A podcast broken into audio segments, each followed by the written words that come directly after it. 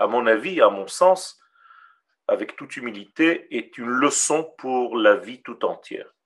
Quelle est cette leçon? C'est que justement dans les moments les plus élevés de notre vie, que ce soit au niveau collectif ou bien même au niveau personnel, c'est justement au moment où nous atteignons certains sommets, ou bien de connaissances, ou bien de liens avec Akadosh Baruch dès qu'il y a un sommet atteint, il y a aussi, vient avec lui aussi, une possibilité de chute, de défaite.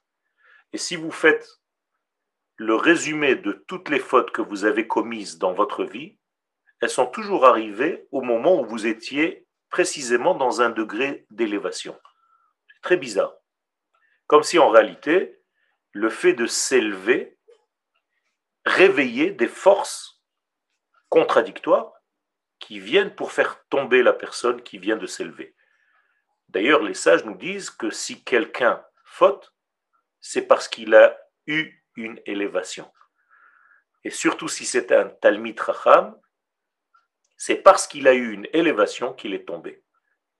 Donc nous sommes ici dans cette euh, euh, contradiction entre l'élévation d'une part et la chute dans ce fameux degré de la faute du Vaudor.